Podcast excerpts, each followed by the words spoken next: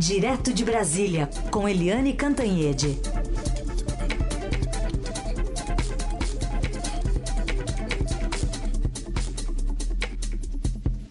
Oi, Eliane, bom dia. Bom dia, Raíssen, Carolina, ouvintes. Oi, Eliane, bom dia. Bom, o que, que, pode sair ainda hoje, né, sobre essa tão falada reunião ministerial do dia 22 de abril?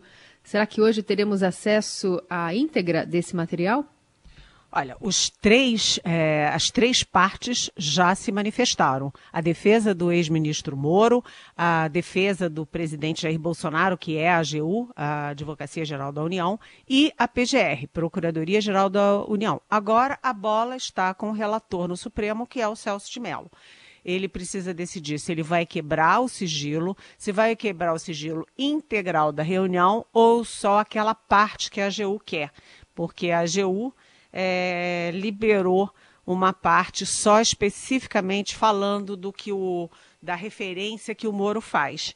Já o Augusto Aras, curiosamente, que é o PGR, ele defendeu firmemente que não se divulgasse a reunião toda. E ele fez alegações muito curiosas, porque ele disse que, senão, o vídeo vai virar um palanque eleitoral, um arsenal de uso político, vai criar instabilidade pública, vai inclusive ensejar investigações penais.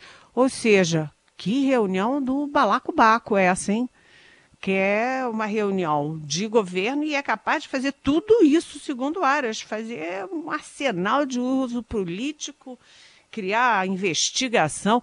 É uma reunião, vamos dizer assim, bastante densa, digamos assim, densa. Agora, o que já saiu, o pequeno trecho que a própria AGU, a defesa do Bolsonaro, citou, confirma a versão do Moro né, e desmente a versão do Bolsonaro. Porque o Bolsonaro disse, está lá gravado, todo mundo ouviu, eu não citei a Polícia Federal. Não citei hora nenhuma a Polícia Federal. É, eu estava preocupado com a segurança da minha família. E o que, que você tem lá, o presidente falando especificamente da PF? PF é Polícia Federal. Ele não falou Polícia Federal, mas ele falou PF. E ele disse que uh, a PF, a inteligência uh, das Forças Armadas, Exército, Marinha Aeronáutica, a BIM, nada disso funciona e eu não vou deixar, aí falou um palavrão, uh, vamos dizer assim, prejudicar minha família e os meus amigos. E aí ele deixou claro, atenção, aspas, vou interferir, ponto final. E aquela versão dele de que ele estava cuidando da segurança física da família e dos amigos não se sustenta por quê? Primeiro, ele disse que ia intervir, ponto final, e interveio mesmo. Mas ele não demitiu quem é responsável pela segurança, que é a BIM, do Gabinete de Segurança Institucional. Ele demitiu, sim, o diretor-geral da Polícia Federal e, por isso, o Moro se demitiu. Quem se demitiu foi o Moro, não foi o general Augustelhano do GSI. Portanto, mesmo esse pequeno trecho já distribuído pela AGU confirma a versão do Moro, de que o presidente deixou claro que ia intervir politicamente, sim, na Polícia Federal, nos órgãos de segurança. E interveio. Né? O resultado todo mundo viu. Então hoje é aguardar o que que o Celso de Mello decide, quando e como liberar a íntegra ou não do, daquela reunião fatídica de 22 de abril. Muito bem, só para registro, Eliane, se a gente mudar de assunto, há pouco o presidente Bolsonaro deixou lá o Palácio da Alvorada e aos jornalistas, foi muito questionado sobre essa questão da Polícia Federal, insistiu que é, que estava se referindo à segurança pessoal e da família, mas é, disse que o vídeo vindo a público aí o que ele falou vai ficar tudo esclarecido, mas não quis responder mais perguntas, disse que não ia se submeter a interrogatório dos jornalistas. Mas Sabe outra coisa? Oi, ah, oi. Desculpa, desculpa. Não, diga, diga.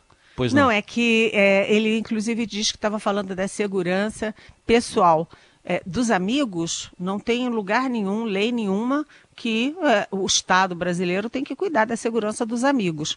Portanto, é muito improvável que ele estivesse falando de segurança física, porque nenhum presidente cuida da segurança física de amigos, uhum. né?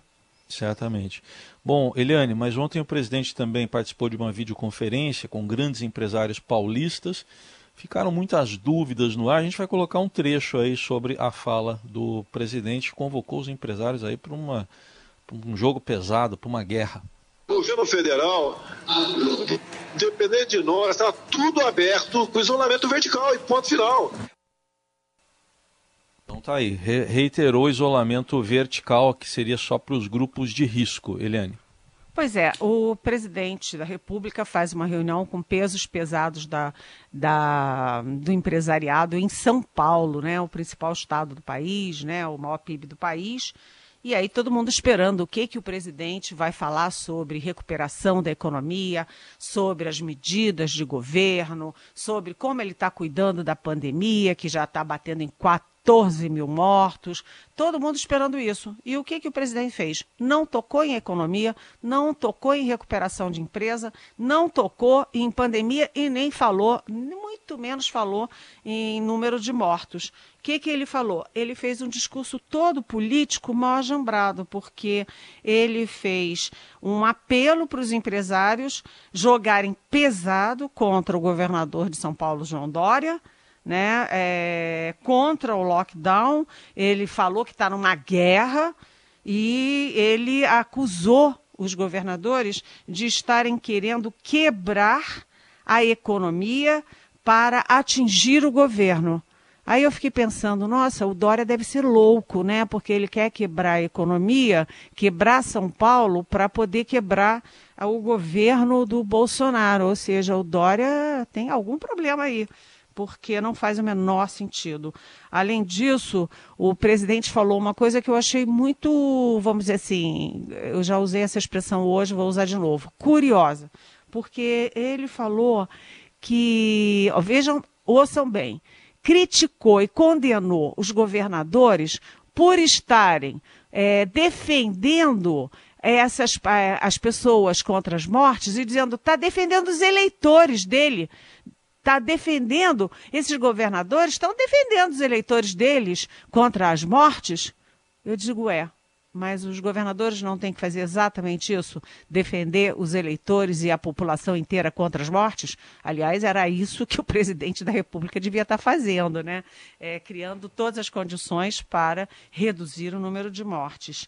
E achei curioso isso e também aquela ameaça que ele sempre faz, que o Brasil corre o risco de ter desobediência civil, saques, um caos, e diz que quem, é, que quem faz isolamento é a classe média. Pobre não está fazendo isolamento nenhum. É, é, será que pobre pode morrer? Não, não entendi direito, mas, enfim, depois dele atacar todo mundo, o, o Dória respondeu né, o Dória respondeu que o presidente devia estar menos em jet ski, em churrasco, em manifestação e cuidando mais da pandemia. E o Rodrigo Maia foi chamado ao Palácio presidente da Câmara para conversar com o presidente. As imagens são constrangedoras, porque o Bolsonaro está todo saltitante, sem máscara, o Rodrigo Maia de máscara ia cumprimentá-lo com o cotovelo, e aí o Bolsonaro deu um abraço nele. A cara do Rodrigo Maia era de muito constrangimento. Ou seja, o presidente primeiro atira pedra é, nos governadores, no Rodrigo Maia, etc., e depois vai confraternizar tudo muito, é, eu não vou usar mais de novo curioso, mas vamos dizer assim, tudo muito estranho e um discurso muito político, o presidente deixando claro que na pandemia, na quebradeira, no, no caos, é, ele está preocupado mesmo é isso não afetar o governo dele, portanto, a reeleição. Eliane, outra questão para a gente tratar aqui é sobre o ministro Nelson Teich, né? Porque aparentemente continua uma grande investida contra ele. Ele que está sendo desautorizado né, em relação a lockdown, em relação à cloroquina. O presidente faz questão de deixar clara é, a sua intenção é, que sobre, se, sobrepõe né, a autoridade de saúde sanitária aqui do país, que ainda é o Nelson Teich. Que, que tem de bastidor em relação a essa permanência dele no, no, no, na pasta, na saúde? Pois é, esse é o motivo, é o tema da minha coluna de hoje no Estadão, que se chama Mais um na fila. Porque o presidente Bolsonaro ele não consegue sobreviver sem ter um inimigo. Ele fica com é, crise de abstinência se ele não tiver um inimigo. E o inimigo da vez agora é o Nelson Tais. E há um muro intransponível entre os dois.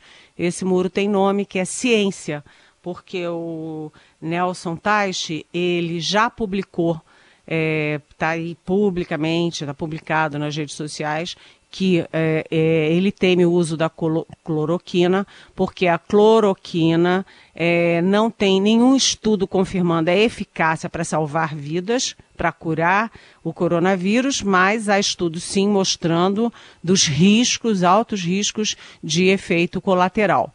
E o presidente Jair Bolsonaro ontem falou claramente: eu que mando, e eu vou exigir o uso da cloroquina. O doutor Jair é, Bolsonaro, portanto, ele já decidiu que tem que usar a cloroquina. E a outra questão é o isolamento social, porque o Taixe é, já assumiu o discurso de que o Brasil é muito desigual, tem circunstâncias muito diferentes, e em alguns lugares tem que chegar até lockdown. E o presidente Jair Bolsonaro tem uma cruzada pessoal, assim, quase religiosa, contra a quarentena, o isolamento, e não quer nem ouvir falar em lockdown. Ou seja, é, são dois mundos e ninguém dá um tostão furado pela permanência do uh, médico oncologista com especialidade em administração de saúde no Ministério da Saúde. É, já caiu o Mandetta e agora é só esperar quando vai cair o taxa. Participação de Eliane Cantanhede com a nossa conexão com Brasília. Ontem a gente comentou já, Eliane, mas ainda está dando muita repercussão e reação, a medida provisória que livra agentes públicos de responsabilidade, é, no caso aí civil e administrativo, penal não pode, né? Quando não houver intenção né, ou de cometer algum erro no combate à pandemia. E aí, Eliane? É, essa tá essa MP, essa medida provisória está ocupando aqui corações, mentes e irritando muito o mundo jurídico. Inclusive no Supremo Tribunal Federal já se começou a estudar é, porque há sim a possibilidade dela ser inconstitucional. É, ontem eu conversei com o presidente do Tribunal de Contas da União, TCU, o ex-deputado José Múcio de Pernambuco, e ele falou ah, realmente tem que ter uma flexibilidade no caso da emergência. O ex-ministro Mandetta também me dizia isso, tem que ter flexibilidade no caso de compras, de contratações no meio da pandemia, porque o Mandetta dizia, uma máscara que, vamos supor, custa um real em tempos normais, ela vai para cinco reais é, no meio da pandemia, porque cresce a demanda, porque todo mundo está correndo atrás, porque não tem produção suficiente. Então, isso interfere nos preços. E é, é preciso proteger o agente público que vai assinar, que vai botar o nome dele numa decisão dessa. Ninguém questiona isso. O problema é que essa medida provisória foi excessivamente elástica. Né, excessivamente elástica. Ela diz o seguinte, que quem quem tem, é, se você não caracteriza dolo, ou seja, a intenção de roubar, e se você não cometeu um erro crasso, é, evidente, por incompetência, você não está sujeito à responsabilização é, administrativa e judiciária e policial. Então, aí fica o seguinte, é um, é um excludente de licitude, né? É, você pode fazer o que quiser, que depois não vai acontecer nada com você. Isso não pode acontecer na gestão pública. E o, o próprio é, Zé Múcio me disse que o TCU tem 27 ações de acompanhamento é, na época da pandemia exatamente para fiscalizar, para ver como é que a coisa está andando e sabendo que a emergência exige excepcionalidades. Mas é acompanhamento. Não é o que o ministro Aires Brito, ex-presidente do Supremo, me disse ontem, que a MP é temerária porque ela confere imunidade prévia. Diz para a gente, oh, pode fazer o que quiser, que depois ninguém vai te cobrar nada, não. E aí está pegando fogo e é possível que o o governo tenha problema para aprovar isso no Congresso e, se aprovar, pode chegar à judicialização lá no Supremo Tribunal Federal, por questionamento de constitucionalidade. Eliane, são algumas perguntas que chegaram aqui para a gente sobre o artigo que o vice-presidente Mourão é, publicou ontem aqui no Estadão. E aí, por exemplo, o Jonas quer saber se é possível relacionar o artigo com as atitudes do presidente também ontem, como com ele meio que incentivando um boicote dos empresários aos governadores e fazendo um discurso de terror em frente ao palácio. É, o Daniel também escreve: essa manifestação do general Mourão está soando uma ameaça. Como analisar isso? E ainda o Maurício Mendonça fala que é, achou de arrepiar esse artigo do vice-presidente Mourão. Devemos concluir pelo artigo que há quatro culpados pela falta de modos como com que o presidente conduz as crises no Brasil de hoje: a imprensa, os governos estaduais, os pesos e contrapesos previstos na Constituição e aqueles que se colocam contra a política. É como se uma criança mal educada que quebra a casa culpasse a família por tentar educá-la. Enfim, o Maurício, o Daniel e o Jonas querendo saber sobre esse artigo. Pois é, é, eu achei excelente, viu, é, Jonas, Daniel, Maurício, vocês terem lido e estarem atentos, porque causou espécie aqui em Brasília. As repercussões foram menos de declaração, de manifestação pública, entrevista e muito mais de bastidor houve muita troca de telefonema, troca de conversa, todo mundo estranhando o artigo do vice-presidente Mourão. Primeiro, ele faz questão ali de citar obras clássicas, inclusive é, da democracia americana, para mostrar uma diferença, marcar uma diferença entre ele e o Bolsonaro. Todo mundo sabe que o Mourão é muito mais preparado, né, tem muito mais bagagem cultural do que o Bolsonaro. A segunda coisa é que o Mourão põe a, diz que o Brasil está praticamente um caos, né? Nenhum outro país está tão confuso, tão atrapalhado como o Brasil. Mas ele atribui isso tudo aos governadores, ao Supremo Tribunal Federal, à mídia, sempre a mídia, né? É, o saco de pancada, e, enfim, os instrumentos da democracia. E aí a gente pergunta: o presidente Bolsonaro não tem culpa nenhuma? Essas reações todas de governadores tal, não são reações a ações do presidente, a provocações do presidente?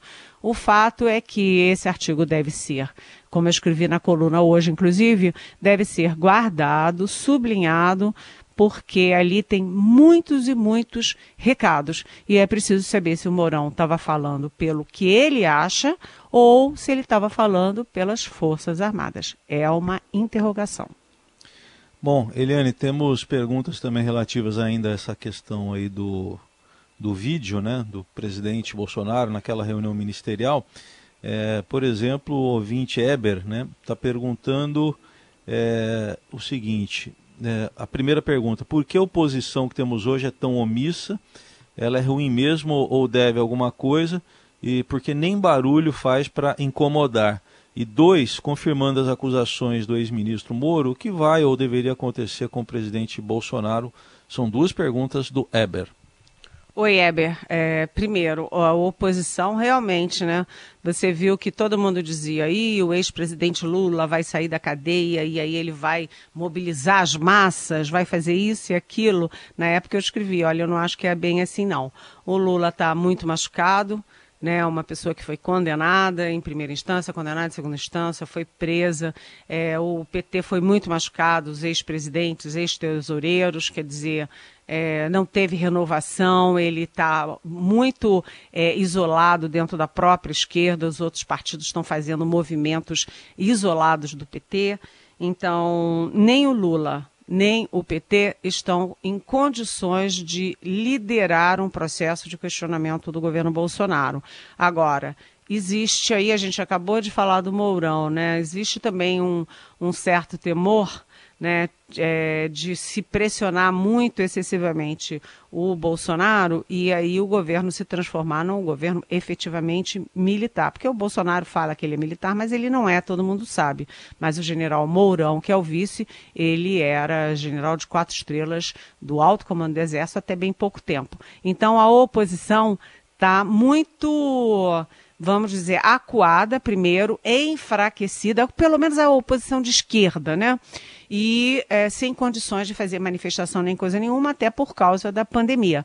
Está é, tá todo mundo, é, eu diria, Eber, que o momento é todo mundo é, observando e aguardando o desdobramento da pandemia e dos fatos para ver como agir. Muito bem. Tem mais pergunta aqui dos nossos ouvintes. A Juraci. Referente ao aumento liberado, os policiais da Câmara e do Senado também serão enquadrados? Estão trabalhando em sua totalidade? Imagino que se refira à aquela notícia, né, que falamos aqui da aprovação no Congresso de um aumento, né, do salário. Oi, perdemos o contato com a Carol, mas enfim, a referência é aquele aumento, né, Eliane, do que foi aprovado pela, pelo Congresso de salários dos policiais do Distrito Federal e o pessoal lá do Legislativo também incluso, é isso? Olha, é, eu acho que a Juraci não está fazendo é, referência ao aumento especificamente. É que quando o é, Paulo Guedes jogou no Congresso o auxílio a estados e municípios, ele cobrou uma contrapartida dos governadores e prefeitos de não ter aumento de, de categorias de funcionalismo durante um ano e meio. E aí, o Senado incluiu algumas categorias que ficaram é, com excepcionalidade, sem precisar atender essa regra de não reajuste. Depois a Câmara botou mais. E a Câmara é que incluiu os, é, a, a polícia parlamentar legislativa, que são aqueles que a gente fala, que fica lá no, no ar-condicionado. E agora a gente está aguardando o veto que o presidente Jair Bolsonaro prometeu ao Paulo Guedes e até agora necas de perequetecas, porque o presidente ainda não anunciou o veto que ele publicamente, gravado, ele prometeu ao Guedes. Dá tempo para fazer mais uma perguntinha? Dá tempo então, vamos ah, lá, vamos fazer. mais uma. Faz, faz aí você, Carol, puxa aí. Não, vai lá, vai lá, Raíssa, vai lá. Então tá bom. Tem problema às vezes de né? conexão, né? né? É, tem muita pergunta. Mas é o seguinte, Eliane, o... tem outro ouvinte aqui que está falando ainda sobre o vídeo. Enquanto o vídeo da reunião ministerial aumenta a pressão sobre o presidente Bolsonaro, José Gomes quer saber, aliás, será mesmo que ele se sente pressionado? Porque às vezes parece que ele está tão descolado da, da realidade, está perguntando aqui o, o José Gomes. Oi, José Gomes. Você disse tudo, né? A, a gente vive dizendo que o presidente tem uma, uma realidade paralela. Eu acabei de dizer que ele vai para uma reunião de empresários, grandes empresários de São Paulo, todo mundo esperando que ele falasse de economia, de medidas para evitar mortes, para diminuir a pandemia, e ele vai lá atacar governador, pedir que os é, empresários ataquem o João Dória, e aí ele ataca o presidente da Câmara. O presidente tem uma, uma realidade paralela. E ele devia ter tido mais cuidado, porque ele disse publicamente, está gravado, que ele não citou a Polícia Federal. E agora a própria AGU, que defende o presidente, admite, está lá a de gravação, está lá a, a, a, escrito e, e áudio o presidente citando sim a Polícia Federal e dizendo vai intervir, vou interferir, ponto final. Ou seja, o presidente, eu acho que ele não tem muita noção de causa e efeito. Ele faz as coisas e depois é, não sabe lidar com o que vem é, de retorno contra ele. Agora, o fato é que isso é inegável. A degravação da AGU confirma a versão do ministro, do então ministro Sérgio Moro, de que o presidente queria intervir sim na Polícia Federal. Tanto que queria que interveio, porque demitiu o Maurício Valeixo da direção-geral e foi daí que o, que o Moro pediu demissão. E ato contínuo, mudaram pela terceira vez a superintendência do, da Polícia Federal no Rio de Janeiro, que é o foco, né, o alvo do presidente. Muito bem, Eliane Cantanhede, respondendo então as perguntas que estão chegando aqui e continuam chegando, mas segunda-feira a gente é, traz mais algumas aqui que vocês enviaram com a hashtag Pergunte para Eliane nas redes sociais. Bom fim de semana, voltamos a nos falar na segunda, Eliane. Beijo, beijo. E um beijo para os carulinos, né? Né, Heisen? É, hoje, cadê? Tô, tô esperando. Estão dormindo, o que, que, que, é? O frio fez com que eles conseguissem dormir um pouquinho mais e a gente terminar em segurança o Jornal Dourado. Beijão, bom fim de semana.